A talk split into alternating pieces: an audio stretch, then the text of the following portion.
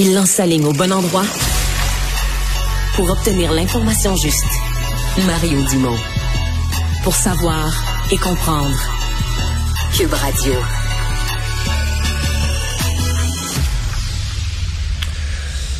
Été un choc, je pense, pour l'ensemble de la population du Canada lorsqu'on s'est rendu compte en fin de semaine de la bourde qui avait euh, été commise. Le président de la Chambre des communes a démissionné plus tôt euh, aujourd'hui. Mais euh, ça reste, je pense, un choc particulier pour la communauté juive parce que quand on parle d'un groupe qui a qui était une division des SS, ben les SS c'est la, la police politique et paramilitaire euh, au service d'Hitler, au service des nazis, euh, qui ont entre autres orchestré euh, l'Holocauste, que l'élimination des Juifs dans les camps de concentration, c'est l'ISS qui pilotait ça, là, qui pilotait d'aller aux maisons, de chercher s'il restait pas des Juifs cachés, de les mettre dans des trains. Tout ça était une organisation épouvantable, une des pires atrocités qui fut, qui fut commise dans l'humanité. Et donc, qu'au Parlement canadien, bon, avec c'était pas volontaire, là. C'est pas, pense, c'est pas pour banaliser ça que ça a été fait. C'est dans l'ignorance, mais quand même, on a amené l'ensemble des parlementaires et le président Zelensky, la cerise sur Sunday, à applaudir, à ovationner euh, quelqu'un qui a appartenu à une division des SS. Marvin Rotran est directeur de la Ligue des droits de la personne au sein de la plus vieille organisation juive euh, du Canada, le Bnei Breath. Euh, Monsieur Rotran, bonjour. Ah, bonjour, M. Dumont. Euh, Parlez-nous un peu des réactions dans la communauté. En plus, c'est sorti, la nouvelle est apparue, c'était Yom Kippour, c'était une fête ah, euh, importante, ou d'ailleurs, on n'a pas entendu d'entrevue ou de réaction dans la communauté juive à cause de ça. Mais parlez-nous un peu de, la, réaction, du sentiment qui a été, euh, qui a été partagé. Euh, vous avez utilisé le bon mot pour commencer. Sens de choc euh, complètement inattendu. Et euh, bon, aujourd'hui, on apprend que M.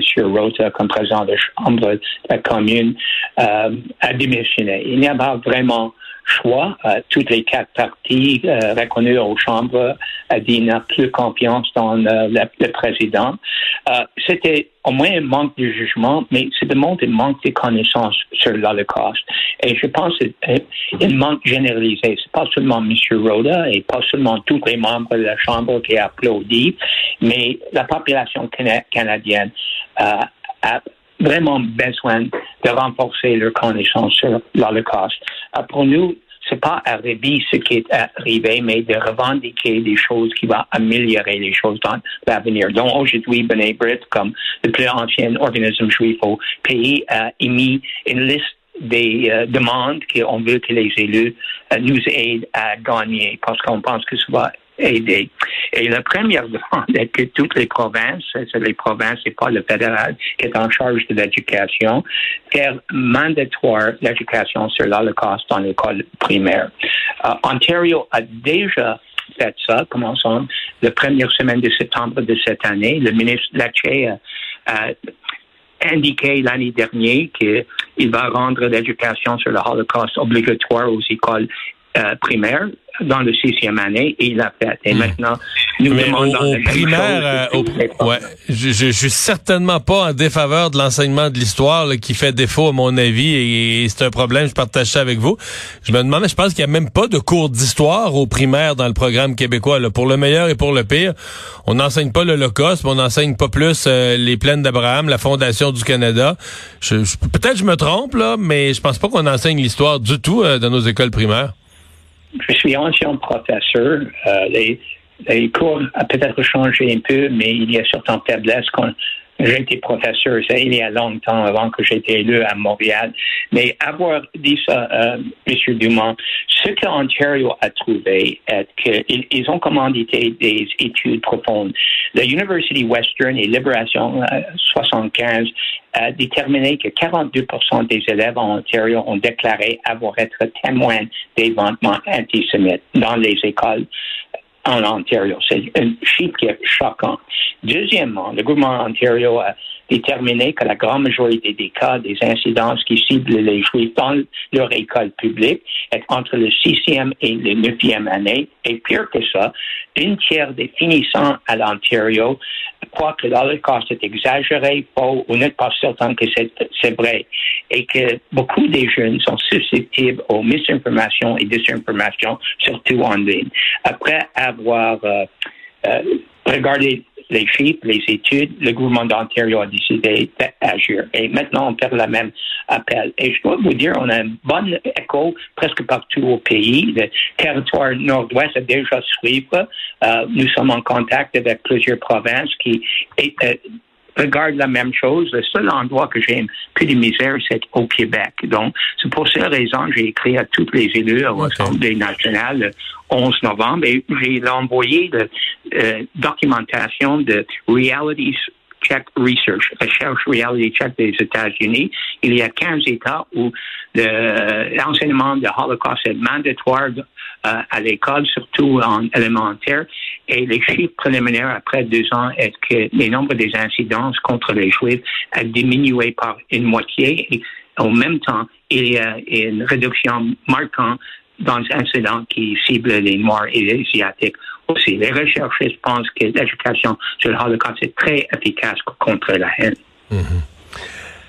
euh, il y a euh, plus largement, et on en parle depuis cet, incident, là, depuis 48 heures, on en parle.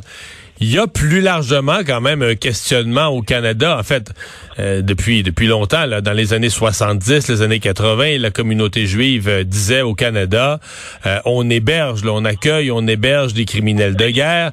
au milieu des, des, années 80, il y a eu une commission d'enquête sur les criminels de guerre ou potentiels criminels de guerre au Canada, la commission Deschênes. On est sorti de la commission des chaînes avec, euh, oui, certaines euh, réponses, mais pas tant que ça. Je sais que dans la communauté juive, on considère qu'on n'est vraiment pas allé au fond des choses. Mais ce que je veux dire, c'est que cette histoire-là traîne depuis quand même des décennies au Canada. Oui, vous avez raison, M. Dumont. Euh, la commission Duchesne a démontré des faiblesses dans l'accès à l'information au Canada qui touche les possibles criminels de guerre qui a trouvé abri au Canada. La documentation sur l'Holocauste, surtout l'admission au pays des ex-soldats qui étaient dans l'armée allemande ou des hautes forces qui étaient alliées aux armées allemandes et qui datent des années 40, 50 et 60. Beaucoup de ça reste classifié et des autres choses qu'on a cachées. C'est très difficile d'avoir ça. Nous avons présenté un mémoire dernièrement, en février, au Comité permanent à l'accès à l'information de la protection des renseignements personnels et de l'éthique, euh, qui étudie actuellement et répond de la loi accès à l'information. On veut un accès libre aux documents qui touchent l'Holocauste et celles qui pourraient jouer un rôle dans ça. Il y a beaucoup de doutes, mais malheureusement, le témoignage dans les archives euh, canadiennes sont très difficiles d'accéder. On veut que euh, euh, tous les membres du Parlement du Canada travaillent ensemble pour avoir une réforme qui va donner les chercheurs un facile accès à cette information. Hmm. Mais il y a...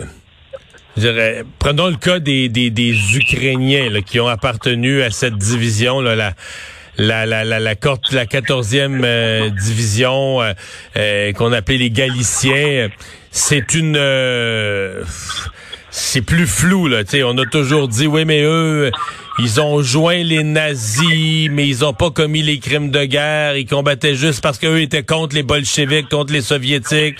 c'est comme s'il y avait un statut. Est-ce que c'est une explication ou une nuance que vous acceptez dans la communauté juive?